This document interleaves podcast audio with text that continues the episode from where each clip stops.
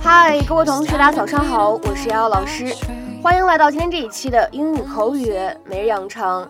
在今天这期节目当中呢，我们一起来学习这样的一段英文台词，它呢来自于《摩登家庭》的第二季第二十二集。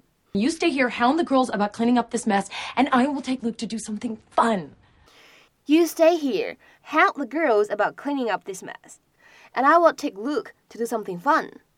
你留下来督促姑娘们把这摊子收拾了，我要去带 Luke 出去玩了。You stay here, help the girls about cleaning up this mess, and I will take Luke to do something fun. You stay here, hound the girls about cleaning up this mess, and I will take Luke to do something fun. 在这段英文台词当中呢，我们来看一下这样的几处发音技巧。首先呢，第一处，当 hound 后面加上了 the，这个时候呢，我们有一个不完全爆破的现象，可以读成是 hound the，hound the。再来往后面看，about，cleaning up 这样的三个单词当中呢，前两者可以失去爆破，而后两者呢，我们可以做一个连读。所以呢，这样的三个单词 about，cleaning up。你呢可以读成是 about cleaning up，about cleaning up。然后呢，and I 出现在一起呢，可以有一个连读，and I，and I。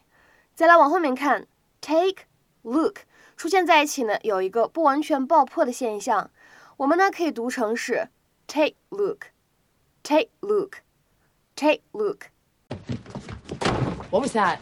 Nothing. Phil, you saw me out behind my back. No, it's just that sometimes you can get a little intense, and I feel like I need to swoop in to let the kids know they're still loved. I could kick you.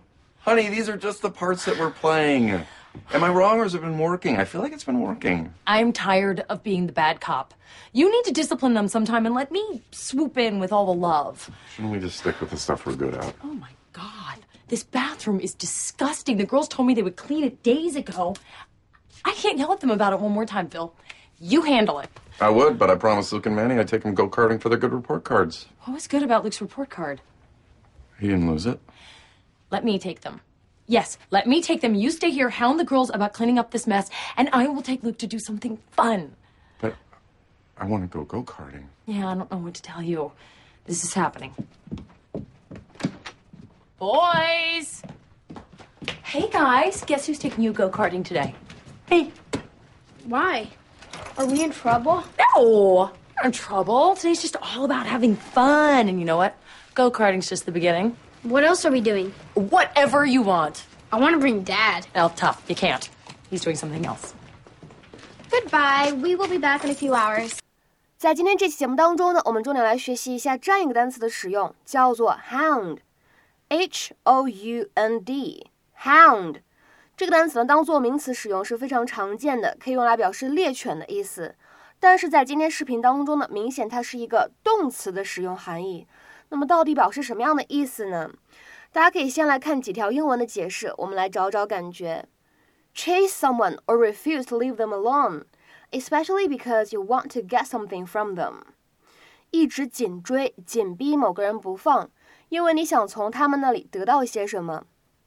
或者呢，我们来看这样的一条英文解释：If someone hounds you, they constantly disturb or speak to you in an annoying or upsetting way。不断的打扰你，跟你说话，让你觉得厌烦、憎恶。有的时候，这样一个动词 hound，它呢还可以理解成为 urge insistently，极力劝阻、喋喋不休这样的意思。所以呢，在有些情况下，这样一个动词 hound，它呢我们可以换用 harass。就是骚扰那个单词来进行替换使用。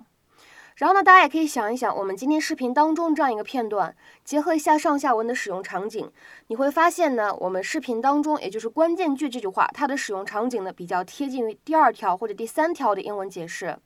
女生们肯定不想浪费宝贵的时间啊，在周末打扫卫生，但是呢，Claire 要求 Phil 多叨叨几句，督促女孩们完成之前答应的事情。下面呢，我们来看几个例子。第一个。The reporters wouldn't stop hounding her。那些记者不会让她轻易离开的，不会让她轻易走掉的。The reporters wouldn't stop hounding her。再比如说，看一下第二个例句：They were hounded day and night by the press。他们日夜被媒体骚扰。They were hounded day and night by the press。再比如说，看第三个例子，Newcomers are constantly hounding them for advice。那些新来的一直不断的打扰他们，想寻求一些建议。Newcomers are constantly hounding them for advice。那么再比如说，看最后一个例子，He hounded me until I agreed to cut my hair。他对我喋喋不休，直到我同意剪我的头发了为止。He hounded me until I agreed to cut my hair。那么在今天节目的末尾呢，请各位同学尝试翻译下面这样一个句子，并留言在文章的留言区。I'm sick of being hounded by you to finish this assignment. I'm sick of being hounded by you to finish this assignment. 那么这样一个句子应该如何理解和翻译呢？期待各位同学的踊跃发言。我们今天这期节目呢，就先讲到这里，拜拜。